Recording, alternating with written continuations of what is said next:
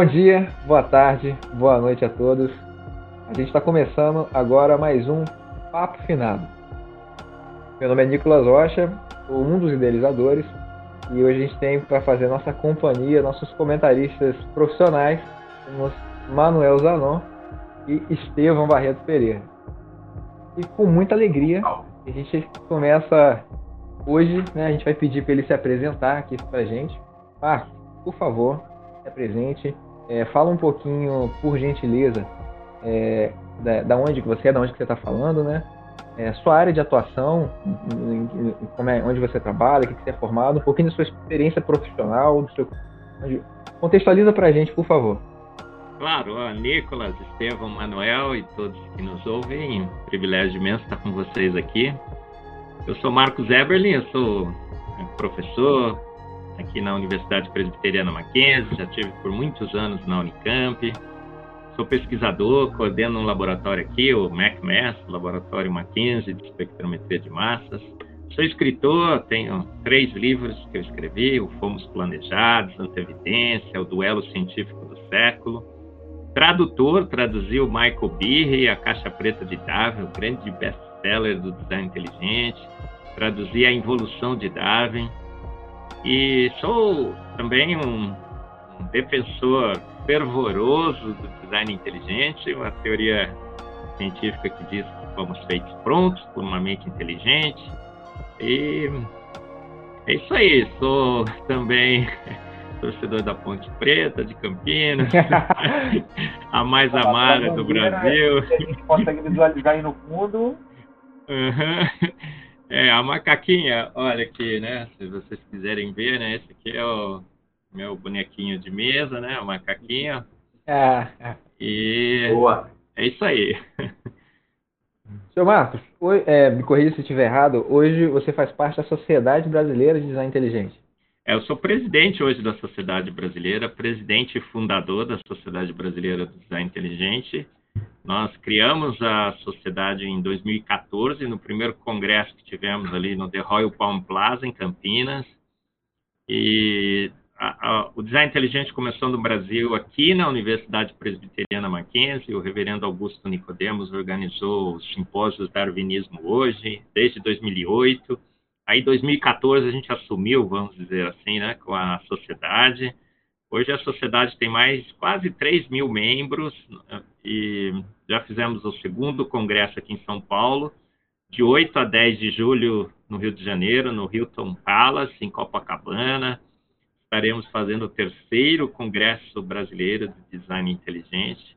Eu coordeno uma sociedade de cientistas, cientistas das mais diferentes posições filosóficas e teológicas. Então, vai da direita até a esquerda, né? se você puder classificar a posição teológica como esses extremos, ah, dá, dá um círculo completo, vai ficar melhor. E, e essa sociedade é, é eu, eu, coordeno, mas temos muitos, muitos membros, temos um conselho de mais de 60 membros, nos reunimos mensalmente. Essa é a, a TDI, a sociedade que eu presido. Perfeito. Então, eh, você já, já, já contextualizou bem a beça. Então, eu vou começar do começo. Fala pra gente o que é design inteligente. Agora, ouvindo de uma posição oficial. Já ouvimos, já ouvimos várias, já ouvimos várias, várias vertentes, pegamos várias fontes, mas ouvindo agora uma posição oficial. O que é design inteligente? Ah, design inteligente é aquela constatação óbvia que todos nós temos desde que nascemos, quando observamos o universo e a vida, a gente olha ao redor e não pergunta para o nosso pai, pai, o que fez tudo isso? A gente pergunta para o nosso pai, quando a gente olha as estrelas, olha as flores, olha os pássaros, a gente pergunta para o nosso pai, pai, quem fez tudo isso? Porque, obviamente, acho que isso é uma conclusão clara, cristalina, pela análise dos dados, porque todos somos cientistas, nem todos profissionais, mas todos somos, somos cientistas. Os dados ao nosso redor mostram claramente que alguém fez tudo isso. E a gente percebe também que foi feito com extrema inteligência, extrema inteligência. A gente vê o DNA das células, a gente vê os, as 26 constantes universais do universo, a gente vemos o planeta Terra com mais de 1.200 na minha conta. Outro dia perguntaram, cadê o paper, professor? Eu que estou contando, tá? Eu vou escrever um livro sobre isso um dia. Mais de 1.200 condições únicas que só a Terra tem. A gente percebe que, meu Deus, que inteligência magnífica. Alguém colocou tudo isso junto com uma inteligência magnífica. Então, design é o arranjo proposital, intencional de partes. E a inteligência. Então, esse, esse é o design inteligente. Todo mundo percebia isso. E a ciência também percebia isso. Os pais da ciência eram todos defensores do design inteligente. Boyle, Pascal, Schrödinger e tudo mais. Inclusive identificavam um designer como Deus. Muitos como Deus bíblico. Mas depois do iluminismo, positivismo, é, e o darwinismo e o big bangismo, vamos colocar assim, a ciência largou essa hipótese, ela deixou de lado. Isso desde os primórdios da humanidade, todo mundo dizia, olha, foi por design inteligente, foi por design inteligente. Mas aí surge Darwin, o naturalismo, fala, não, foi uma grande explosão. É, a gente nasceu naquela sopa ácida escaldante venenosa, não tem um designer, não tem inteligência no universo. E a ciência fechou o pacto com o naturalismo. Ela disse, olha, não tem um designer. O design é aparente, foi moldado por um processo evolutivo. É, não, é, não tem inteligência no universo. A, a evolução é acéfala. Acéfala, portanto, totalmente sem inteligência. Ao acaso. E, né? É, e aí a, a, ciência comprou essa ideia de que é, o que era óbvio para todo mundo passou a não ser mais óbvio para a ciência. Ela, é, na realidade, ela eliminou esse óbvio. Ela falou assim: não, eu vou explicar de outro jeito. E se você acha que é óbvio, o problema é seu.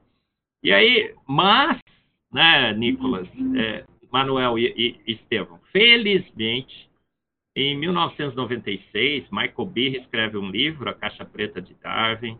Jonathan uh, Wells escreve vários livros. O Stephen Meyer começa a escrever livros. O Philip Johnson, que é o grande pai do design inteligente moderno, fala, cara, está muito óbvio demais que a ciência fez um engano, que ela errou, errou feio de eliminar a possibilidade design inteligente, que já todo mundo sabia que aceitava antes de Darwin.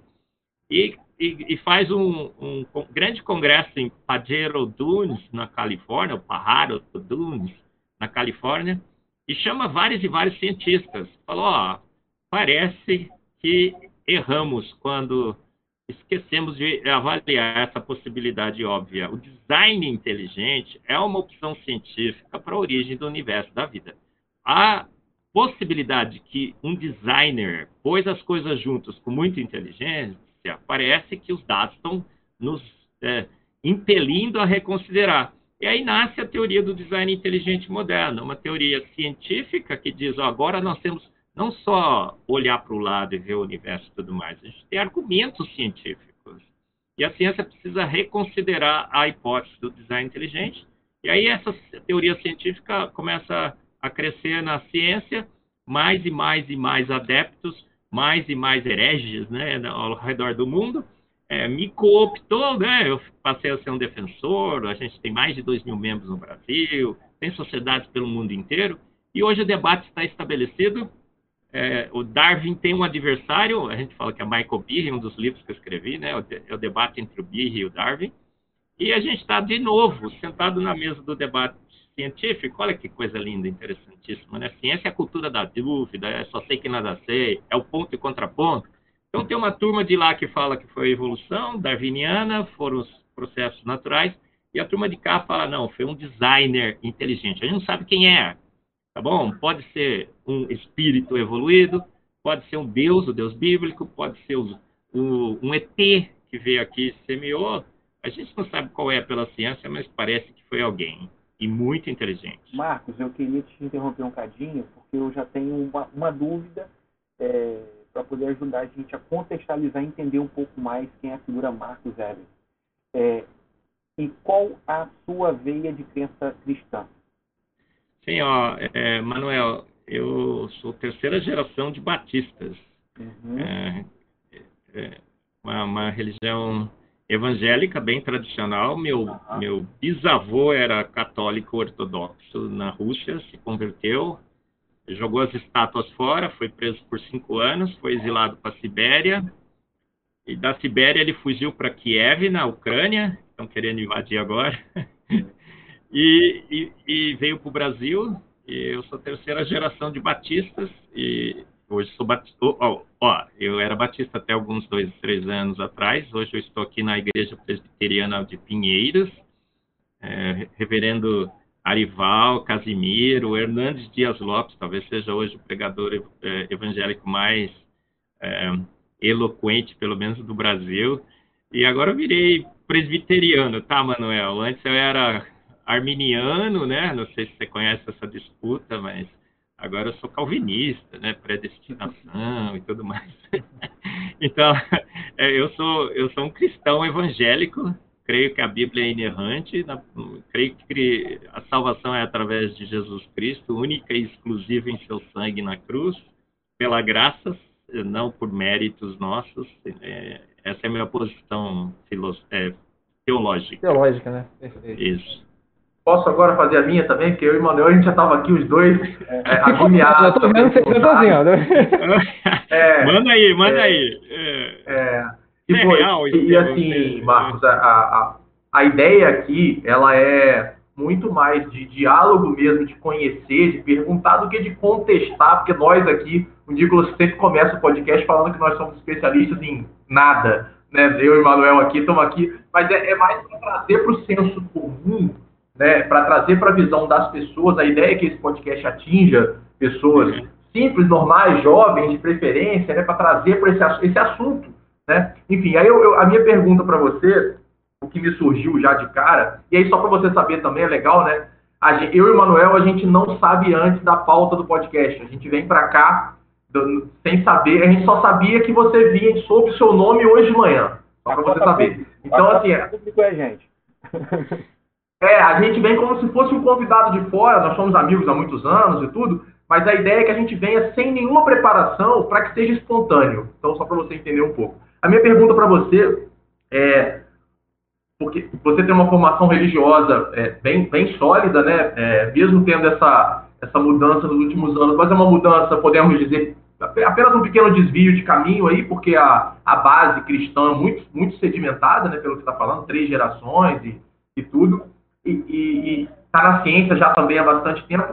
Mas como que você, qual foi seu primeiro contato com o design inteligente? Assim, seu primeiro, a primeira vez tirou que você a tirou a pergunta, meu, como é que você chegou aí, né? Como é, como é que é, tá, como que como você foi apresentado a esse conceito? Porque nós cristãos, né, é, é, que acreditamos no Deus bíblico, e aí a gente aqui tem algumas diferenças por ser espírita, mas no, no, no, lá no CERN é, é, é o designer é Deus, né, no que a gente acredita, né, na nossa, nossa vivência religiosa, mas é, é, com esse conceito indo para o científico, foi, foi seu primeiro contato. Isso me deu muita curiosidade. É, assim, antes, de você responder, exatamente por causa disso, porque no conceito, por exemplo, espírita, né, que, que é o conceito onde, onde a minha mente trabalha, tudo que você falou faz sentido. Né? O espiritismo ele pega uma fé raciocinada, inclusive está é, tá lá na contracapa do primeiro livro, do livro dos Espíritos, uma, é a fé raciocinada. Contracapa do Evangelho segundo o Espiritismo. Fé inabalável só é aquela que pode encarar a razão frente a frente qualquer época da humanidade. O Kardec ele sempre propõe isso. Né? Questione, pergunte que você tem como saber. Não existe mais uma fé cega, agora uma fé racional. Isso que você falou vai, vai completamente de encontro, porque inclusive tem lá, pergunta do livro dos Espíritos, né? Ah, como é que eu posso saber da existência de Deus? Como é que eu provo a existência de Deus? Como é que é a resposta dos Espíritos? Olhe em volta. O que não foi o homem que fez, Logo, foi ele que fez. Ou seja, o raciocínio Sim. vai ao encontro é, é, uhum. completamente. Você falar, não sei, não sei até que ponto o design inteligente conversa com o espiritismo. Conversa uhum. profundamente. Conversa profundamente. E, uhum. Então, isso, isso, isso já. Isso já, já, já surge, né? Igual você perguntou, como é que daí, de um, de um conceito pessoal, da minha vivência pessoal, uhum. da minha vivência religiosa, teológica, como, como é que você envereda e vira o, o presidente executivo da associação da sociedade de design inteligente, né? Como é que isso surgiu na sua vida? Como é que isso entrou na sua vida? Né? Ah, magnífico, Nicolas e Estevão, Manuel. Eu acho que essa é uma história muito interessante.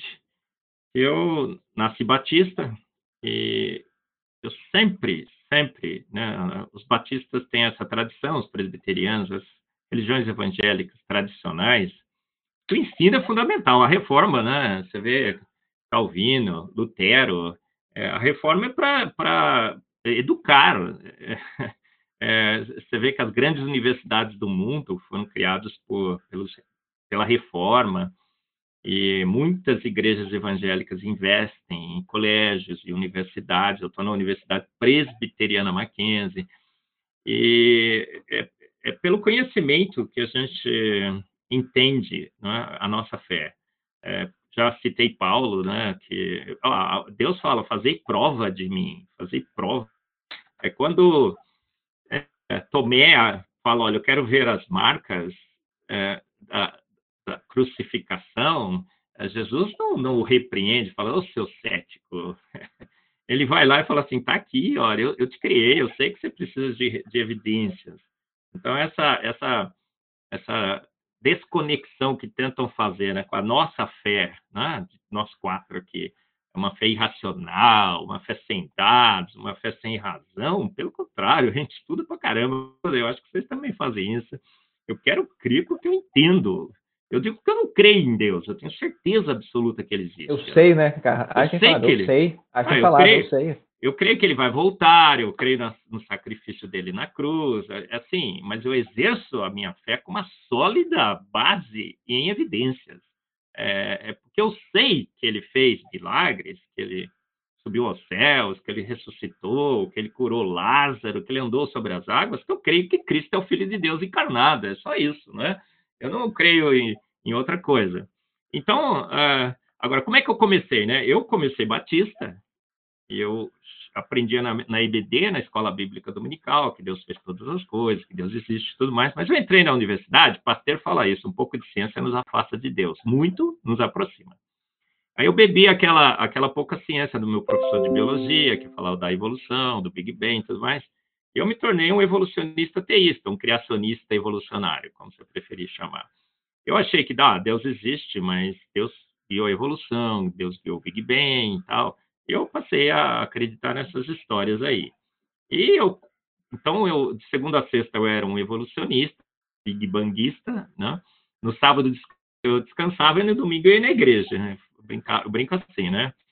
E achava que Deus tinha guiado a evolução, não faz nenhum sentido, né? Eu acho que eh, Deus é Deus que faz, que nem o cara do Bamerinos, ele chamou a existência. Na Bíblia está escrito assim, né?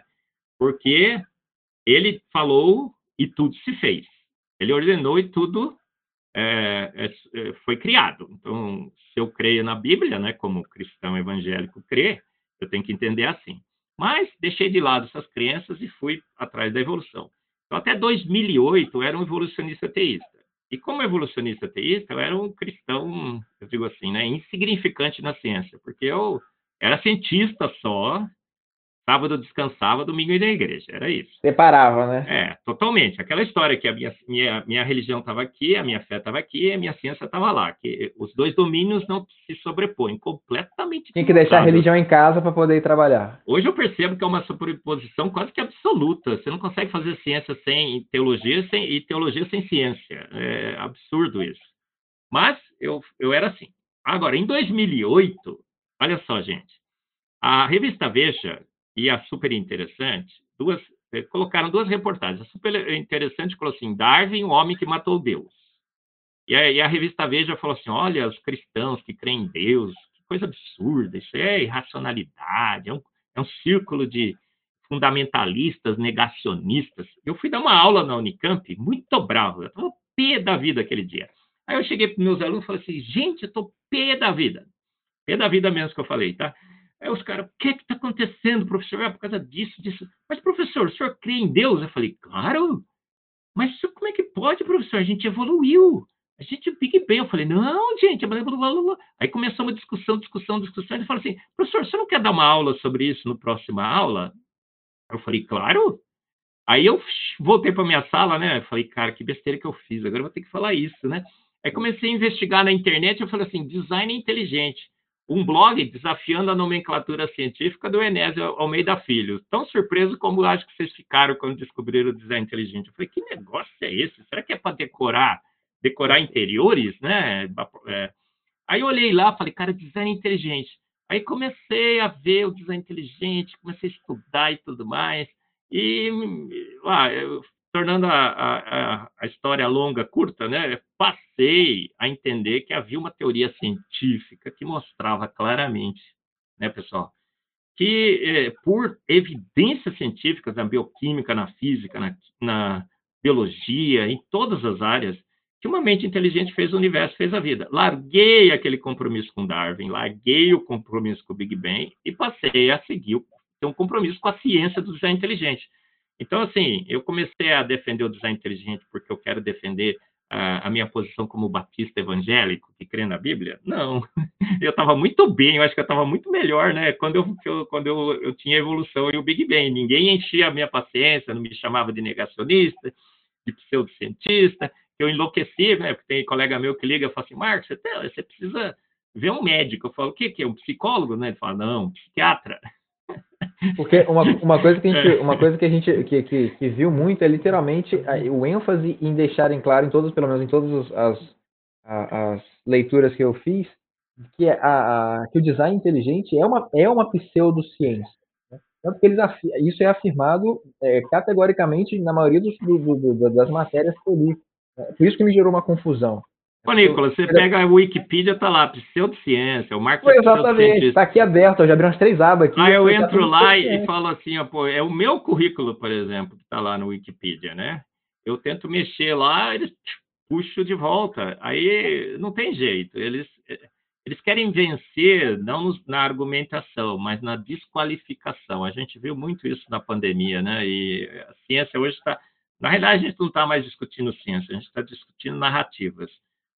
Cria-se uma narrativa, a narrativa que predomina é a ciência, ciência, ciência. Não é assim? Vocês não estão vendo isso? Eu vejo isso claramente. Não está é, se olhando mais dados e tudo mais. Você desclassifica. Ó, é, você viu os, os grandes cientistas da pandemia? Você for olhar o, o, o, os, os, os blogs por aí, são youtubers. Aí você vai olhar o youtuber, né? Fala, cara, ele está falando de ciência. Você vê assim, ele, eu digo que é doutor H zerinho. H é o índice de, de qualificação dos cientistas, né? O cara não tem nem índice H, está falando como cientista, tá? Ela também está falando como cientista, não vou falar o nome dela, mas ela está falando como cientista, tá? grande erudita. Então a gente vive realmente um, um, um, uma guerra de narrativas e desqualificações. Por isso que o design inteligente é uma pseudociência. Não é, é uma ciência de altíssima qualidade. É, até, até, até agora, até meia hora atrás, eu achava que era pseudociência. Eu, eu tinha como catalogado, porque para ser uma ciência tem que ter uma metodologia, né? Tem que ter uma metodologia de análise, temos. comparação. E temos. E, e... Aí agora eu buguei de vez. eu posso. Temos muitas metodologias científicas para uh, é, é, pesquisar design, viu, Nicolas? Porque eu abordo. Eu, ah, é, não, é justamente isso. É, você consegue dar um exemplo para a gente de alguma coisa que você pode medir, mensurar e fazer prova, a não ser a observação e aquele sentimento que, que a gente tem? Por, porque eu abordo Deus, o que eu falar, é exatamente, eu abordo Deus, por exemplo, a gente aborda Deus, o Espiritismo aborda Deus no meio filosófico, filosoficamente.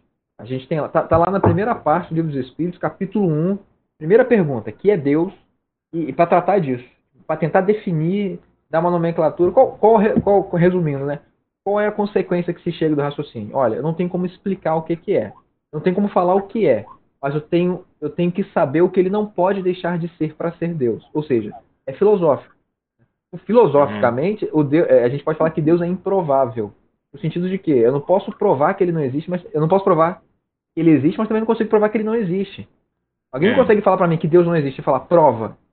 Prova que ele não existe, entendeu? É, não, então, é... filosoficamente, o Deus é improvável. Aí, é. Manel, tem uma pergunta-chave. É, Qual seria esse método, essa mensuração, é. para a gente ver isso? Eu acho que o cristianismo bíblico vai um pouco mais além, Nicolas. Ele diz que os atributos invisíveis de Deus, o seu eterno poder e a sua divindade, se veem claramente nas coisas que foram criadas. Então, eu não só sei que ele existe, mas eu consigo determinar os seus atributos invisíveis. Então, são os atributos. Poder, a, gente... sua divindade. E é, também a gente vê claramente que os céus testificam a glória de Deus. O, o firmamento anuncia a obra das suas mãos. Salomão, então, né? Se, é, se os céus testificam a glória de Deus, o firmamento anuncia a obra das suas mãos, pela investigação científica, eu devo, eu devo encontrar assinaturas desse Deus. O Stephen Meyer, um dos grandes defensores do design inteligente, Nicholas, acaba de publicar um livro que chama O Retorno da Hipótese de Deus, The Return of the God Hypothesis. E ele mostra nesse livro que a hipótese de Deus pode ser formulada, a hipótese de Deus pode ser formulada, e como hipótese ela pode ser testada, e como ciência, e, e na ciência eu posso confirmar que a hipótese de Deus é, é, é, é muito provável.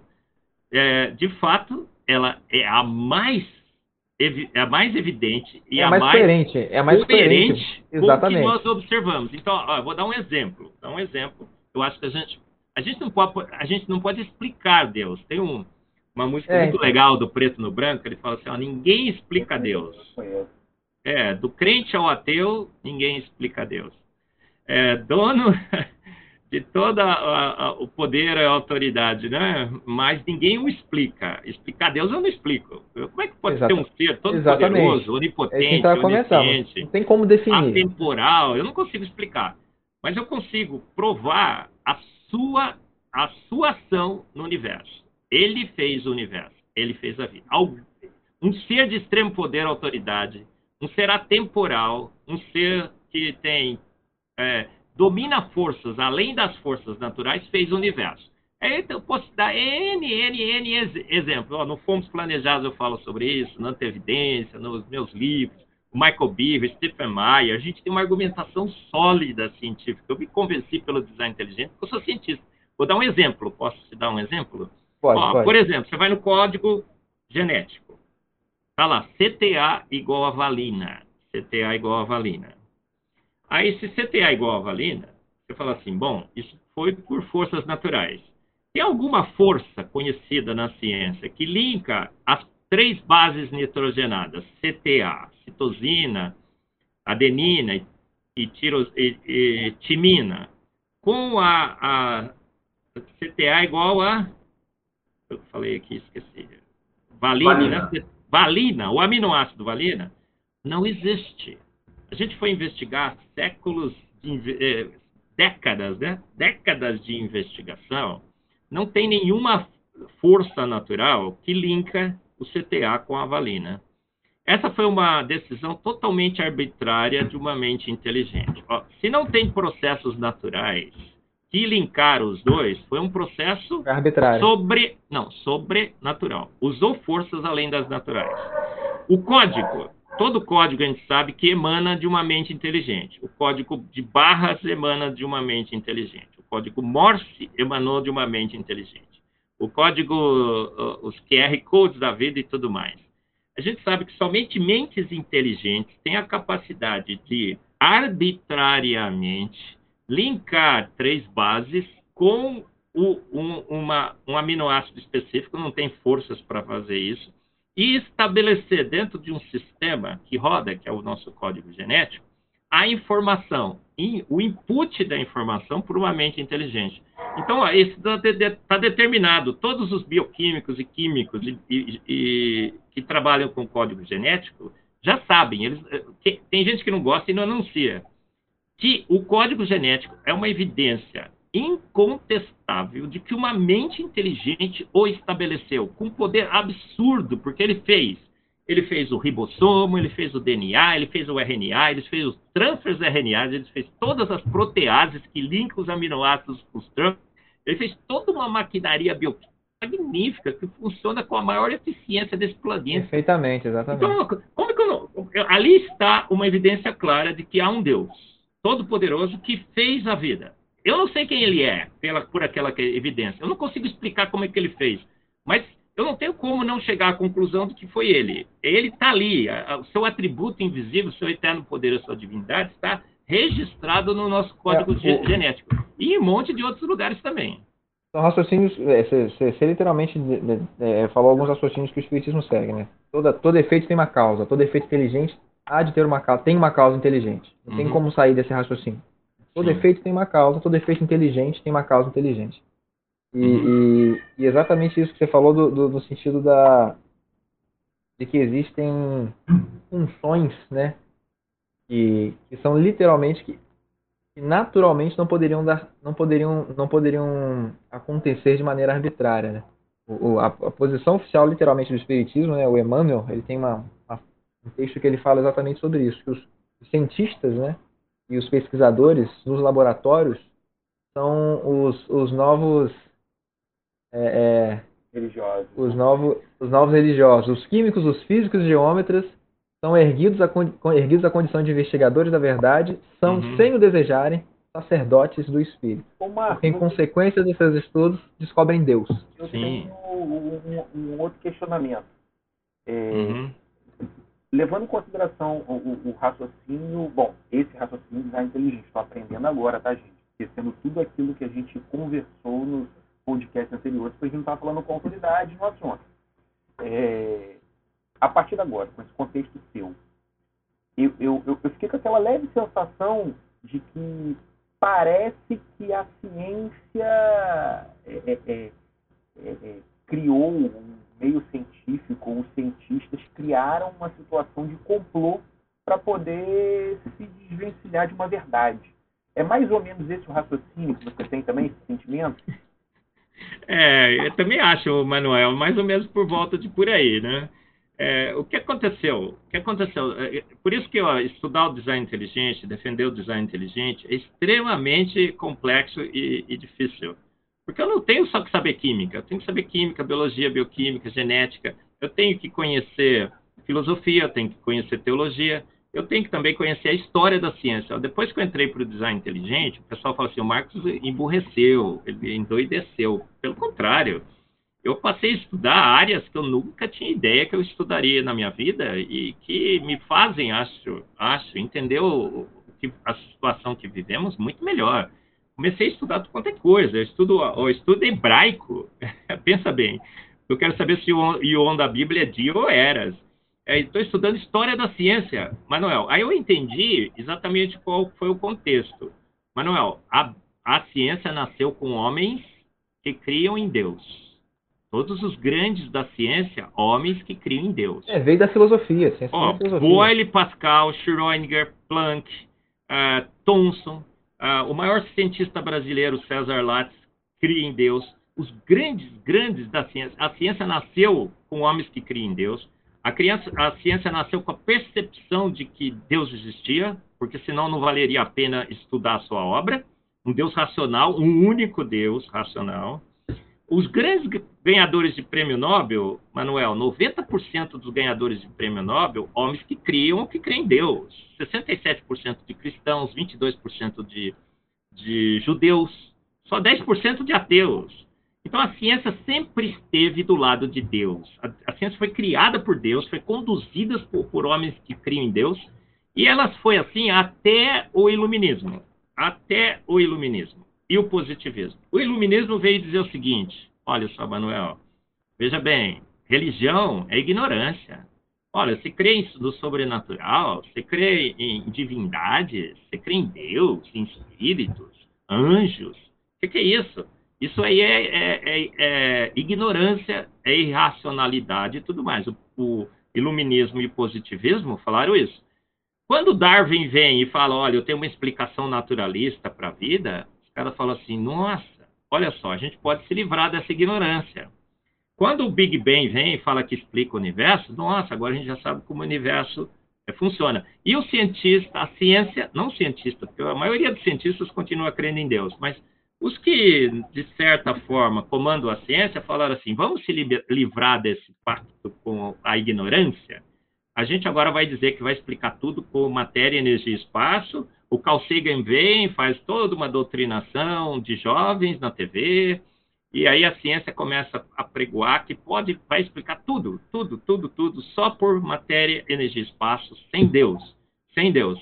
E aí o, o, o naturalismo é, domina a ciência começa a, a pregoar essa tese de que é, ciência é, é, provou que Deus não existe, que a ciência só trabalha com forças naturais e tudo mais, mas não foi assim, né, Manuel? A gente vê claramente que a hipótese de Deus sempre esteve presente na ciência, a ciência se desloca dessa hipótese com o, o positivismo e o iluminismo, mas Nada em ciência é melhor do que um dado após o outro, Manuel.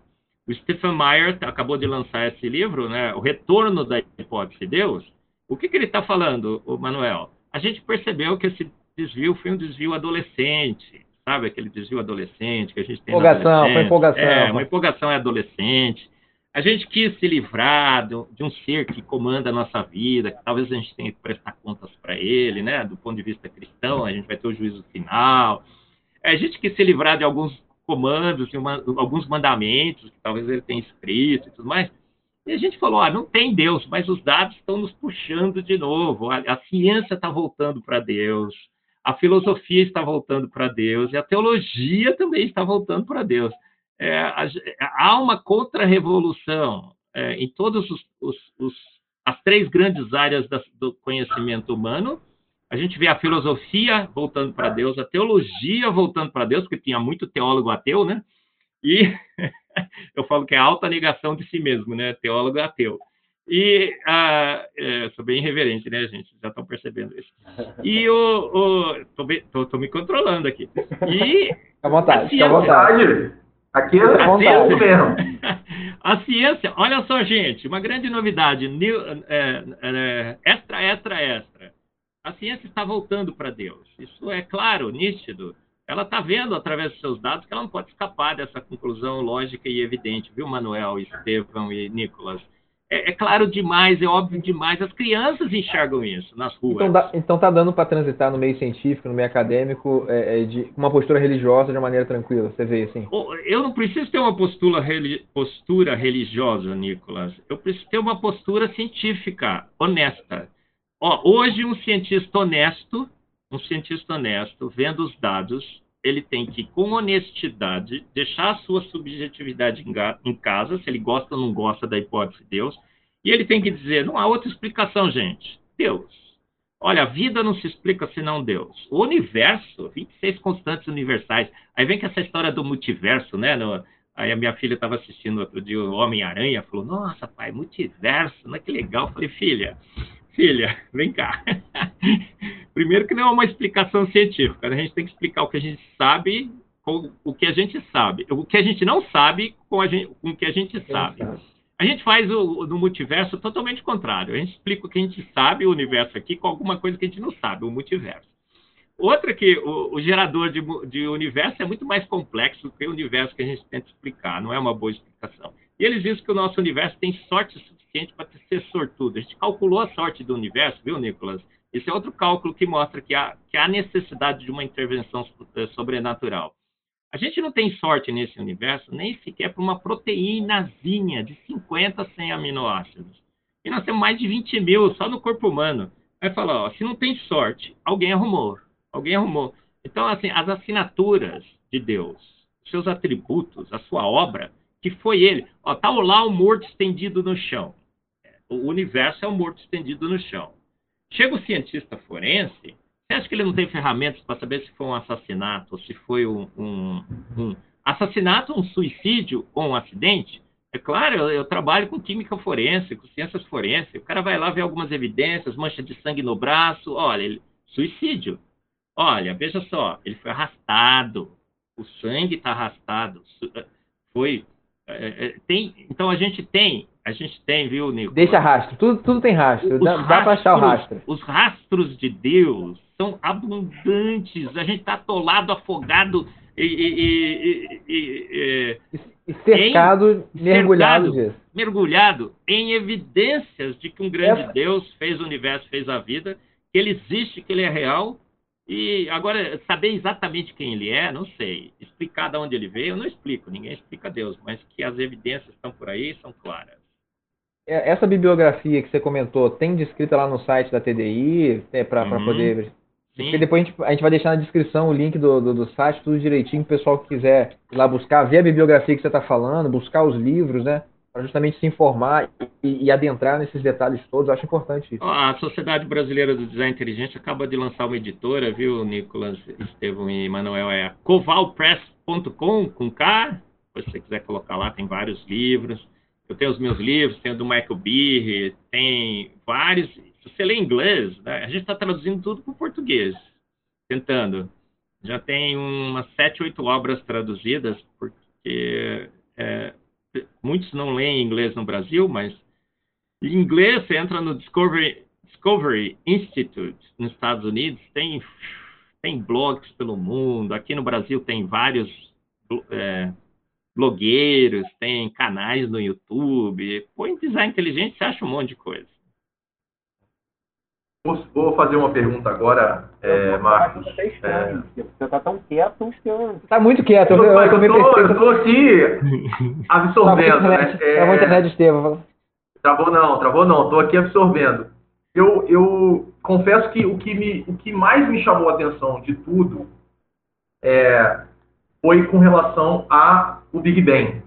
É, porque quando, quando a gente começou a ter contato com o design inteligente, é, na nossa, não sei se Nicolas e Manel vão discordar, mas a gente imaginava que o design inteligente era a coordenação de Deus para todas essas etapas que a ciência diz que nós vivemos. E aí você vem falando agora, e aí eu queria ouvir de você assim, é, na, na, demorei a perguntar, mas vou te apertar um pouquinho agora no bom sentido aqui. Mas existiu Big Bang ou não existiu Big Bang? É uma pergunta que está na. Assim, esse, essa explosão existiu ou não, na sua visão, pelo que você estudou, pelo que você acredita? Sim, sim, sim. E, e aí, e não existiu, explica, pelo amor de Deus, como a gente surgiu. Porque aí eu tô maluco é. já. Ó, Estevão, ótima, ótima pergunta. Eu acho que vai dar para a gente esclarecer muito bem essa questão, não é? Ó, o que, que o design inteligente faz? Ele, ele tem duas hipóteses que ele coloca sobre a mesa, Estevão. Ou uma mente inteligente fez, ou foram os processos naturais, o Big Bang e a evolução. Se foi uma mente inteligente, por exemplo, na evolução não faz sentido. Você colocar um, um ser inteligente para guiar a evolução é o samba do crioulo doido. A evolução, já pelos seus princípios, os seus parâmetros, ele é um processo não guiado. A seleção natural, ela, ela, não, ela não tem critérios é, é, subjetivos. Ela, ela escolhe o, o mais apto e o mais propenso a sobreviver. É, mentes inteligentes têm critérios subjetivos. Você não casa com a mais apta, você casa com a mais bonita, você casa com a mais. Né, outras coisas. Então, seus critérios de seleção são totalmente arbitrários, não é assim? Então, não faz sentido. E o, o, o universo, por exemplo, a gente sabe pela nossa é, experiência contínua e repetida que mentes inteligentes, quando querem fazer alguma coisa, fazem de pronto. Então, Henry Ford, quando quis fazer um carro, foi lá e fez o carro. O, o, o, Santos Dumont fez o avião. A gente quer fazer alguma coisa, quero construir lá alguma coisa na minha casa, eu vou lá, penso e tal, e construo. Então, esses são os princípios, são os postulados da teoria do design inteligente. Uma mente inteligente fez, e talvez ela tenha feito pronto, porque mentes inteligentes fazem prontos, prontas, ou o processo lento, gradual e sucessivo da evolução do cosmos, a evolução química, a evolução bioquímica, criar o universo e a vida. Então a gente põe os dois em extremos, certo? E o que, que a gente faz, Estevão? Vamos verificar se o Big Bang tem é, fundamentos? Porque se o Big Bang tiver fundamentos, uma mente inteligente resolveu fazer o universo lenta, gradual e sucessivamente ao longo de milhões e milhões de anos. Não faz sentido, mas vamos ver se a ciência mostra. Então, a, o que acontece com a ciência, o Estevão, eu falo no meu livro, o Big Bang faz sentido? Ele não explica estrelas, ele não explica planetas, ele não explica as galáxias, ele não, não explica os asteroides e, e diz que explica o universo. É, uma nuvem gasosa expansão controlada deveria continuar em expansão controlada forever and ever, eternamente. Eu saí disso pelo. Então, a gente vai lá e fala assim, cara, o, o, o mecanismo do Big Bang, o Big Bang diz que o universo iniciou, tudo bem. Ele está se expandindo, tudo bem. Mas agora, a evolução do cosmos teria formado o cosmos? Ah, o, o, o, o telescópio Hubble esse, esse, podcast vai ter que durar umas 5 horas, viu, Nicolas? Porque tem trocentas mil coisas para falar. Tô de boa, eu tô de boa aqui, ó. Vamos embora. Ó, o, o Estevam, o, o, o, telescópio Hubble apontou para um ponto escuro do universo. É, é, é, o pessoal não propaga muito isso, que é tão vexatório para o Big Bang que eles não, não falam muito. Mas a gente está antenado aqui, a gente é cientista e quer saber da, das evidências. É, pegou lá uma foto, eu falo sobre isso. O, tem palestras no Congresso de Design Inteligente que falam sobre isso. O universo, segundo o Big Bang, tem 13,7 bilhões de anos. Pegou uma, uma galáxia com 13,4 bilhões de anos, a galáxia estava pronta, estruturada. Os seus elementos mais pesados de, da tabela periódica estavam todos lá. Tinha água Então, o, o Estevam, no modelo do Big Bang, você precisa de pelo menos um bilhão de anos para ter uma galáxia assim. Ele estava lá há 200 milhões de anos. O que isso prova? Isso prova? A gente tem a foto. Eu, no outro dia no debate, eu falei, cara, tem a foto. Acabou, tem a foto. É prova que o universo foi feito pronto. Ah, a gente falou, cara, certamente, como a gente previu, mentes inteligentes fazem pronto. Eles não fazem lento, gradual e sucessivamente. Fazem pronto. A gente tem evidências e mais evidências e mais evidências que o universo foi feito pronto. Não faz sentido. A Lua se afasta da Terra a 4 centímetros por ano. Se você regride a 500 milhões de anos, não teria mais vida na Terra. Aí dizem que a vida surgiu há 3, 3 bilhões de anos atrás. É, há, há, há, um colapso, há uma, um colapso gravitacional, a Lua começa a ser acelerada em, relação, em, em, em direção à Terra. As marés seriam terríveis o Sol está esquentando. Significa que há um bilhão de anos atrás, a água na Terra seria gelada, congelada, gelo. Aí a vida surgiu há 3 bilhões de anos com, com gelo. Ela precisou viver, surgir na vida. Então, o que a gente percebe? A gente foi lenta, gradual e sucessivamente percebendo que as evidências não batiam com o Big Bang. O universo foi feito pronto. A gente vê na vida, idem, idem. Ou se você tem, ou você tenha todas as maquinarias da vida, o Estevão, a ATP sintase para gerar energia, você precisa ter os, os ribossomos para gerar proteína, você precisa o DNA para codificar, o RNA para transmitir, para linkar esses aminoácidos. A vida é um tudo ou nada. É, um, não, é, é mesmo assim, quem veio primeiro, o ovo ou a galinha? A galinha veio com o ovo dentro. A galinha veio com o ovo dentro. Então, o que, que a gente percebeu no design inteligente? Olha, parece que as nossas teses estão certas um ser inteligente fez o universo, seres inteligentes fazem pronto, o universo e a vida foram feitos prontos. É, entendeu? É, é, é, assim, a gente não teria problema se o universo teria sido formado lenta, gradual e sucessivamente, se as evidências mostrassem. A gente só ia achar meio estranho, porque você sabe, você vai fazer e ficar esperando milhões e milhões de anos para completar a sua obra. Aí o que a gente percebeu? Ele fez pronto. Ele fez pronto. Aí, teologicamente, eu vou em Salmos, está escrito assim: é, Salmos 33, 9 diz assim: Porque ele falou e tudo se fez. Pela, pela fé entendemos que o universo e a vida foram feitos pelo poder da palavra de Deus. E isso, para mim, ó, foi, da minha ciência, eu comprovo a minha teologia. Eu fico muito satisfeito, né? Como Hawkins, Dawkins disse uma vez que o Darwin tinha é, é, completado intelectualmente com a evolução. É, desculpa aí, Dawkins, você está você está num problema seríssimo, né? Porque a evolução ruiu. E, e os cristãos que ele tanto criticam, né? que, ele tanto, que ele tanto critica, parece que estão mais é, referendados pela boa ciência, ciência moderna. Então, o design inteligente ele vai ao encontro do criacionismo bíblico? Ele conversa oh, diretamente com o criacionismo oh, bíblico? É assim o design inteligente, Nicolas. É um bando de cientistas das mais diferentes posições filosóficas e teológicas e fizeram um único compromisso com os dados. Eles só sei que nada sei, vou analisar os dados e vou friamente, é, justamente e honestamente apresentar à sociedade qual é a melhor interpretação para o universo, para a vida. A gente concluiu, olha, foi uma mente inteligente. Olha, mentes inteligentes fazem prontas. Parece que ele fez pronto. Pronto, acabou. É até aí que o design inteligente vai, entendeu, Nicolas? Entendi, entendi. Agora, é, agora ele vai falar assim: todo mundo como gente, dentro do design inteligente, pode sair do design inteligente, porque aqui dentro a gente não vai discutir quem foi, porque a gente não tem ferramentas. Eu não vou dizer que foi um espírito evoluído, eu não vou dizer que foi Deus bíblico, eu não vou dizer que foi Zeus, que ETs tem a panspermia, que acho que foram os ETs que trouxeram aqui, você só vai ter que explicar agora como é que os ETs foram formados, né? Só jogar o problema para o espaço, mas tudo bem. Então, é, aqui a gente não vai discutir, tá bom, gente? Cada um na sua casa é, é, e com a sua teologia e filosofia. Não, sim, é, então a TDI ela não entra, ela não chega não, a entrar nesse, não, nesse agora, ramo. Ela... Eu, eu, como cristão bíblico, eu vou vai na Bíblia, ao encontro. Meio lá e falo, Entendi. cara, olha, igualzinho aqui. Puxa vida. Os atributos, não, perfeito, é exatamente os atributos que o Deus bíblico, Deus bíblico está descrito aqui, são exatamente o que eu estou descobrindo com a ciência. Então acho bem legal, entendeu? Mas não é a, a, a, a, essas são as a gente fala que são as consequências, são as, as inferências da teoria teológicas e filosóficas que não fundamentam a teoria. Aí o cara vai falar assim, poxa, mas a ciência está comprovando teses religiosas? Eu falei, e daí?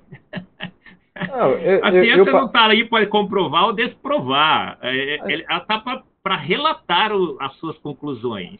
É doe a quem doer. É... As, as teses Entendeu? religiosas estão aí antes da ciência. Sim. nada mais são do que pessoas observando a realidade e tentando dar uma explicação para isso. A, tá, a, a, ciência traz uma roupagem moderna para verdades antigas, né? A, a, verdade, a, verdade, é isso. Então, por, por isso, ela, Nicolas, é, por isso que temos, ó, por exemplo, espíritas no design inteligente. Tem, eu, eu, não, eu não pergunto, tá, se você é, mas eu às vezes descubro. É, eu sei que ele é espírita. Aí o cristão fala assim, nossa, Marcos, tem espírita lá no design inteligente? Eu falo, cara, que, claro que tem, qual é o problema? Espírita é cristão, fala, espírita é cristão, vai é, é, na, na mesma Bíblia. É, tem a controvérsia, você sabe disso. E aí ele fala assim, nossa, Marcos, mas espírita? Eu falo, claro, qual é o problema? Ele está lá, ele viu que Deus existe, e ele, pela sua, pela sua filosofia e teologia, entende que é um Deus, e os seus atributos são, e a sua forma de agir no universo e tudo mais é diferente é, você reencarna e tudo mais. Aí você tem uma visão diferente, é, é, é, uma única vida, é um único juízo. E qual é o problema? Problema nenhum, né, Nicolas? Né, Estevão? Cara, não tem problema nenhum. É o detalhe do detalhe. A ciência diz que é um Deus. E a gente, com a nossa teologia, vamos discutir teologia depois? Legal, tudo bem, claro, não tem problema com isso. Mas é, é, o que a base precisa ser uma ciência sólida. A gente hoje tem uma base de uma ciência ruída, falida, que é a ciência da evolução e do Big Bang, viu, Estevam? Eu não creio no Big, Big Bang. O universo foi feito pronto. Eu não sei quem que você enxerga direitinho como essa figura de, do seu Deus, mas seu Deus fez pronto. Ah, Deus é assim. Deus faz pronto, não faz, gente? Deus é que nem o cara do Bamerindos. Não sei se vocês lembram da propaganda, mas é gente que faz. E faz bem feito. É, e aí eu vou aproveitar o gancho. É, uhum. claro que eu falei pouco, agora eu vou. vou Sim. É, fiquei pensando aqui, e aí, é, é Marcos, a gente está tá aqui, a gente tem um compromisso com, inicialmente até com a neutralidade, justamente para as perguntas Sim. serem muito, muito sem viés, porque eu acho que isso uhum. agrega na discussão para quem vai ouvir aqui tomar as suas conclusões e aí ter interesse de estudar mais o, né, cada assunto. Claro. Por isso que eu acho que está sendo muito legal o nosso bate-papo, é por isso, porque nós estamos perguntando forma muito é, não enviesada. E aí, a, o que me veio na cabeça com a sua explicação agora, eu pensei aqui no, no nos fósseis encontrados de homem de, do homem de Neandertal, é, a Luzia. É, e aí? É, isso aí foi criado, isso aí foi aproximado, porque é, é, essas indicações científicas, a princípio, a princípio vou dizer que são científicas, porque estão em, em artigos científicos de que houve uma mudança no formato do ser humano, em que a, a, a civilização era de uma forma muito mais primitiva, até da configuração física do ser humano. É, na visão do design inteligente, isso aí é o quê? Qual é a, qual é a visão sobre essa, essa, essa evolução da espécie humana, por exemplo? Claro, Estevão. Olha, como eu disse, o design inteligente é um grupo enorme de cientistas hoje que avalia os dados. E aí, quando nós começamos a propor que uma mente inteligente tinha feito o universo, que mentes inteligentes, né, Estevão, provavelmente fazem prontos, a gente falou, pô, e o registro fóssil?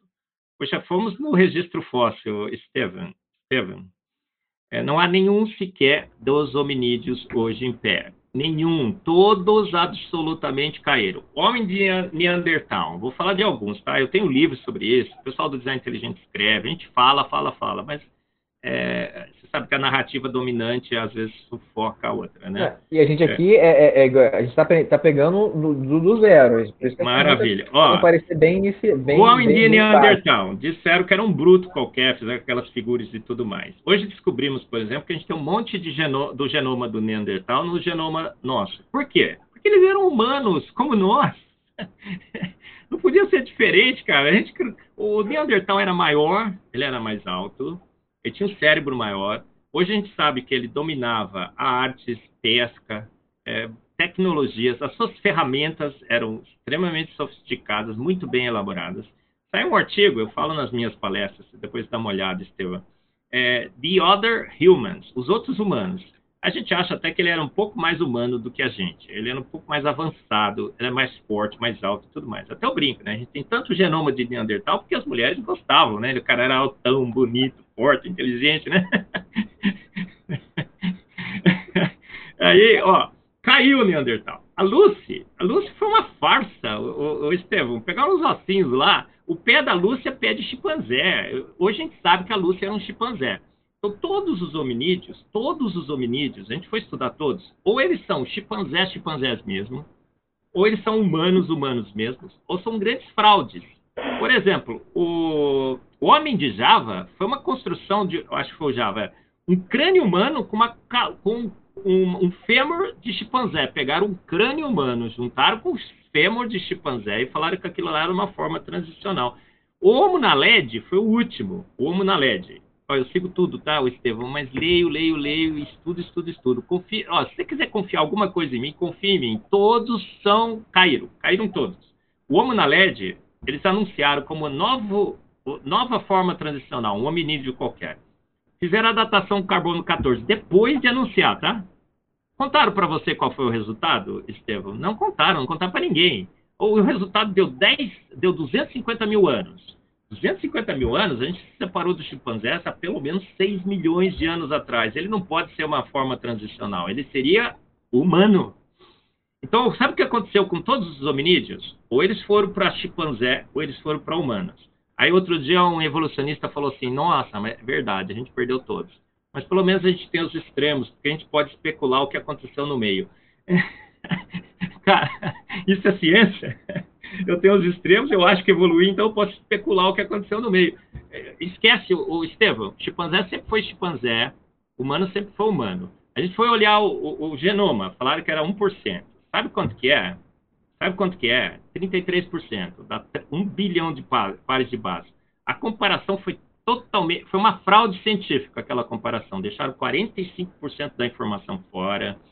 É, pegaram as partes que se comparam melhor, eles forçaram a barra. É, é, seleção de dados.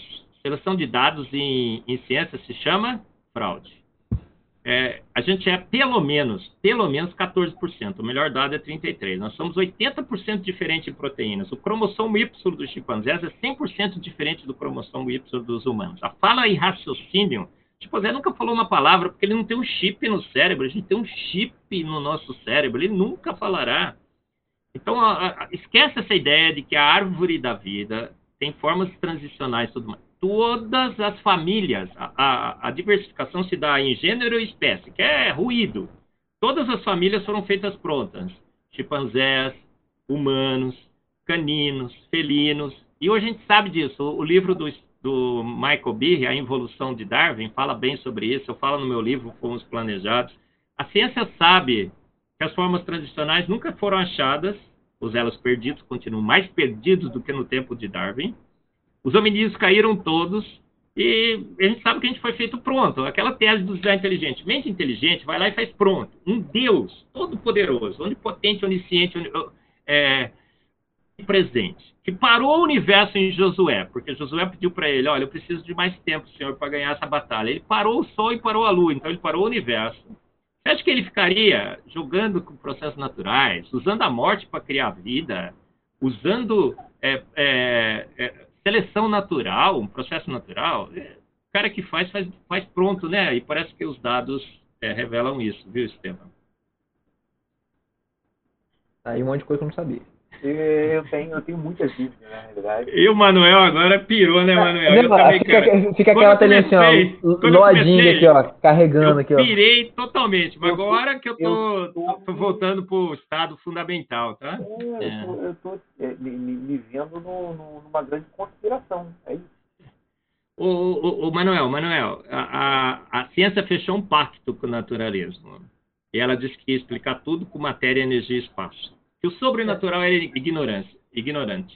E ela achou que tinha uma boa explicação para a vida, para o universo. E ela, por 150 anos, apregou isso. Eu acho que isso é, é, é uma conspiração.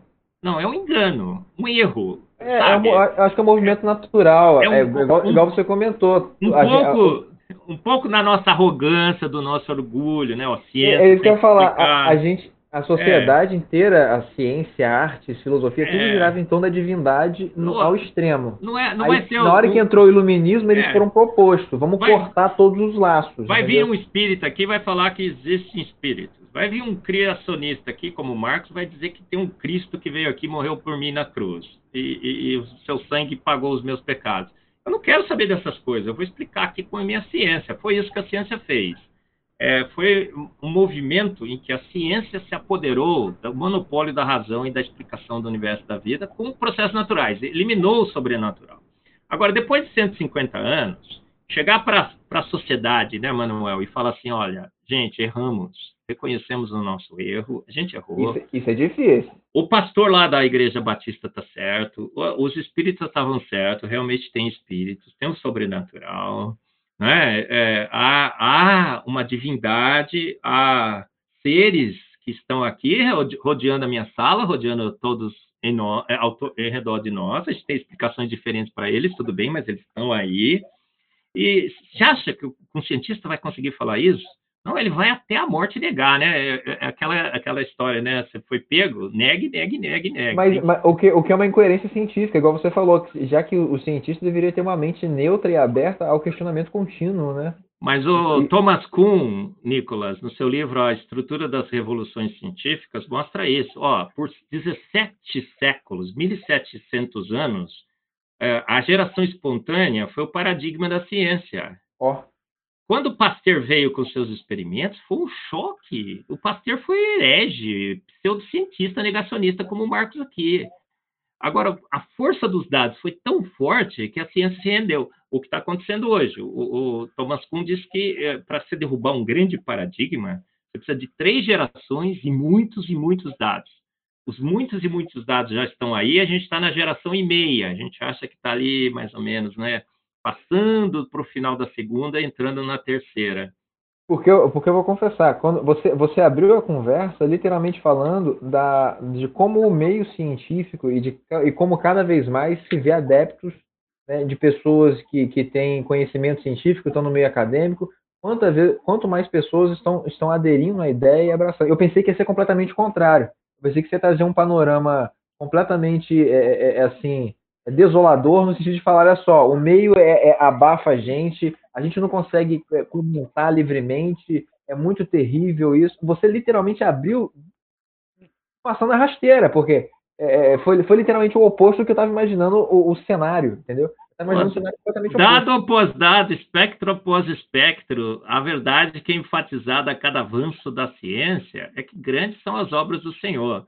J.J. Thomson, pai da espectrometria de massa, ganhou o prêmio Nobel, o filho dele ganhou o prêmio Nobel, cinco dos seus alunos ganharam os prêmios Nobel.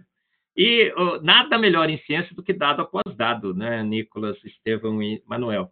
Então não tem como abafar a verdade. É, se abafa a, se abafou a geração, os experimentos de Pasteur, não tem como. Você tem como é, negar que o código genético mostra que só uma mente inteligente poderia ter feito aquilo, que não tem como evoluir? Tem como negar que os hominídeos caíram todos? Não tem forma transicional? Se não tem forma transicional no registro fóssil no Museu da Vida, a gente não evoluiu. Pronto, acabou. Não tem. Está tá ficando evidente demais. Ficando evidente demais. E quando está evidente demais, né, mesmo que a gente negue, negue, negue, mas tem evidente demais, ó, mostrar o filme, mostrar o vídeo, a foto, você falar, querida, afinal, é, realmente foi. É, tá, vai ter que chegar o ponto que você vai ter que falar, querida, realmente foi. É, vamos tentar aí, né? É porque a não ser, a não ser que ache, porque isso, isso é, é, um pensamento prático, né? Eu tenho esse, eu tenho esse fósforo aqui, eu tenho esse fósforo aqui. Tá aí o meio do caminho. Ou você mostra o meio do caminho, ou fica, né? É um pensamento prático, é um pensamento prático. Ó, o Estevam, você perguntou sobre os fósseis. Eu pus, eu pus no meu livro, tem um, um trabalho que saiu na Nature recente sobre os crânios de Dimanes. Acharam cinco crânios extremamente preservados. Porque crânio humano é difícil de achar. Teologicamente, a gente tem uma explicação. Né? No dilúvio, Deus quis eliminar todos os homens da face da terra, nem sequer os seus vestígios ele deixou. Então, é muito difícil você encontrar crânio humano. Mas encontraram cinco. E o crânio número cinco tinha três eh, características de três hominídeos no mesmo crânio. O maxilar era de um hominídeo, a face era de outra e o crânio de cima era de outra. Aí o, o próprio artigo da Nature fala, cara, faz sentido. 2 milhões de anos, três hominídeos no mesmo crânio, aí ele conclui assim: a variabilidade de crânios humanos há 2 milhões de anos atrás é a mesma de hoje. Isso acabou com a, com a, evolução, mas ninguém conta isso. Você lê o artigo e fala, cara, está provado que o homem não evoluiu, que a gente tem uma variabilidade de crânios humanos Aí eu brinco, né, Estevam? Se você pegar a família Adams e se todos eles forem fossilizados, aí sim eles vão achar uma série bonitinha de intermediários. É, porque ali tem, né, todos os hominídeos representados. Gente, acabou. Ó, não tem evidência. Ó, outro dia encontraram um artigo científico eu fico lendo agora, né? Minha diversão é essa, ler os artigos e falar, cara, olha que coisa, olha a conclusão do como que pode um artigo científico dar uma conclusão dessa. Ah, eles acharam um, um fóssil de morcego, porque não tem ancestral de morcego. E falaram, olha, o ancestral de... É, não tem, ó, não tem ancestral de morcego. Tartaruga, que, é o grande exemplo de Darwin, o que acontece com as tartarugas? As tartarugas eram imensas tinha umas tartarugas marinhas imensas, elas só encolheram. A libélula também, ela aparece pronta no registro fóssil com um metro de comprimento, ela encolheu. A gente está encolhendo. Nós éramos muito maiores, mais altos, mais fortes, tudo, a gente é tudo baixinho, tá? Pelos padrões que a gente era antes. Aí o artigo científico falava assim: encontramos o ancestral do morcego. A forma mais antiga de morcego que habitou nesse planeta Terra. Aí eu fui ler o artigo. Primeiro que ele fala, olha, ele é 98% parecido com os, com os morcegos modernos. Espera aí. Então é um morcego moderno, pô. É, é um morcego moderno. Mas ele tinha uma diferença, ô Nicolas. Ele tinha garrinhas nas asas, que os morcegos modernos não têm. Aí eu falei, que legal, cara. O ancestral dos morcegos é um morcego que é 98. oh, não, não, Manuel, não. Pode ser. Ele é 98% parecido com os, com os com os morcegos modernos. E a única diferença não é uma coisa que ele ganhou, mas uma coisa que ele perdeu. Ele era mais sofisticado, ele tinha uma garrinha, agora ele não tem mais. Gente, é isso que está acontecendo. Nós estamos evoluindo. A gente está perdendo as coisas que a gente tinha. Por que, que tanta gente morreu na pandemia? Porque o nosso sistema imune, ele, ele daria conta desse, desse coronavírus se fosse há dois mil anos atrás o sistema imune está sofrendo o, o, as consequências da, das mutações deletérias, a gente está estragando nesse mundo. E se for, e a seleção natural fez o que ela faz? A seleção natural ela não preserva o mais apto, ela ceifa o mais debilitado, o mais estragado. Pelo menos ela mantém um pouco o nosso, o nosso pool genético. Infelizmente, é isso que ela faz. Quem ceifou da, na, da pandemia foi a seleção natural. Ela fez o serviço, o único serviço que ela consegue fazer é eliminar os mais debilitados. Foi o que ela fez na pandemia. O que sobrou? Os menos debilitados, os não os mais aptos. É isso que está acontecendo com o Então, é, existem formas transicionais no registro fóssil, é, hominídeos, existem precursores de morcego? Absolutamente não. A vida está registrada no registro fóssil, ela foi feita pronta. E a gente era melhor, maior e mais apto. Tô chocado. É muita informação. É, é, é, ó, 14 anos nessa luta, viu, Nicolas? E tudo aí são, vocês não, não é tudo novinho no design inteligente, eu fico imaginando. Eu comecei agora no design inteligente. Ô, ô, ô, Nicolas, quando eu fui, primeiro meu debate no design inteligente, eu não sabia nada. Aí o, o reverendo Augusto Nicodemos me convidou para vir num debate aqui no Darwinismo hoje. Eu, eu falei assim, eu vou participar? Ele falou, vou. Eu vou dar uma palestra? Ele falou, não, você vai no debate, porque palestra não tem mais espaço. Eu falei, cara, eu vou. Eu, eu sentei lá, eu tinha acabado de conhecer o design inteligente, eu tinha pouquíssimos argumentos. Aí o, o sujeito chegou assim e falou assim, Marcos, como que você deve defender o design inteligente? Porque nós somos 1 a 2% semelhantes com os chimpanzés. Aí eu falei assim, nossa, professor, 1 a 2% é pouco? Ele falou, claro que é pouco. Aí eu falei, nossa, esse é o argumento Bill Gates. Aí todo mundo ah, começou a rir, né? Tinha 1.100 pessoas no auditório. Porque assim, parece pouco, né? Mas se o Bill Gates chegar para você, né, Nicolas, falar assim, ó, de tudo que eu tenho, 1, 2% é teu, você vai falar que é pouco? Aceitando. É 1 ponto, é, é 3,2 bilhões de pares de bases, né? E aí o cara falou assim, não, o, o motor do flagelo bacteriano foi feito por cooptação de partes. A vida não fez pronto. Ela pegou uma parte aqui, pegou outra parte ali, pegou e pum, montou o motor. Eu falei, nossa, esse é o efeito MacGyver. só, só falta, professor, eu me explicar quem foi o MacGyver que pôs todas essas peças daí, que não era para fazer o motor, que era outras peças para outras coisas, e construiu o motor. Eu só conheço o MacGyver que consegue fazer isso, né? Então, Mas pra você ver uma ideia como eu estava naquilo lá, né? Eu só tinha esse tipo de argumento aí, ó. Bill Gates, MacGyver. Hoje eu conheço muito bem, 14 anos que eu tra... defendo o design inteligente e cada vez mais convencido de que o design inteligente. Ó, a gente já, já venceu a disputa. Eu digo que o, o, o, o, nocaute foi dado. O adversário está nocauteado no chão e o juiz está contando, contando, fazendo a contagem. Ele tá assim, é, ó, é, questão de divulgar o resultado. Fala. Ele está assim, ó, ele está contando assim, ó, 156, 157, 158, 150. Tá vendo? A contagem já passou, inclusive. E é essa mais ou menos a situação que a gente está hoje. Quero comentar uma coisa. Eu vou parar por aqui, eu tenho que, eu tenho que digerir isso. Eu tenho que digerir muita coisa. É isso que eu ia falar. Eu acho que a gente vai ter que depois marcar um, um segundo tenho, round, vamos dizer. Eu tenho que ir para casa, viu, o Nicolas e eh, Estevão e Manuel. Senão a Polícia Federal me pega, né? Ela deve estar, ó, 15 para as 8, ela tá. Cadê esse só, cara, né? Só para poder é. criar um suspense e a gente deixar um convite estendido já para o próximo encontro. É. É, existe mais alguma coisa, no seu ponto de vista agora, um pouco além do design inteligente, que a ciência oculta e você acredita e você tem prova disso? Boa, boa pergunta, sim. Eu não entendi muito bem. É, é, reformula ela aí para mim, Manuel.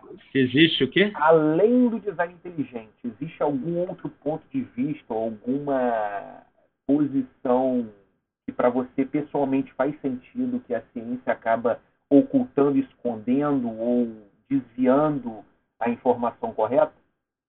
Ah, eu acho que todas as questões que, que remetem à espiritualidade ou, ou à existência de, de é, algo nesse universo que transcenda a matéria, energia e espaço.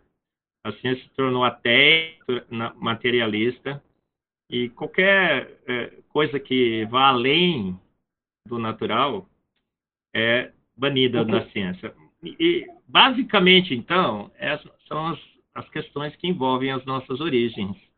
Então, eu não acho, por exemplo, que a, que a ciência oculta que nós não fomos na Lua, tá?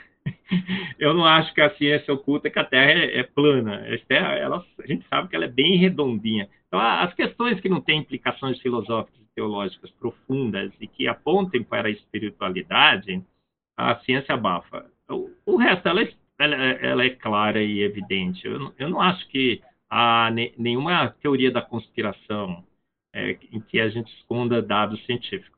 A gente esconde o que a gente, a gente tem vergonha de admitir, que a gente falhou é, errou, é, errou, errou feio. Agora, errar é, é humano. É, o, o, problema é persistir no erro. A, a ciência está persistindo no erro. A gente tem que reconduzir a ciência para o seu bom e velho caminho. A ciência sempre conviveu com homens que criam em Deus. Ela foi criada por homens que criam em Deus. Ela sempre conviveu com a hipótese de Deus.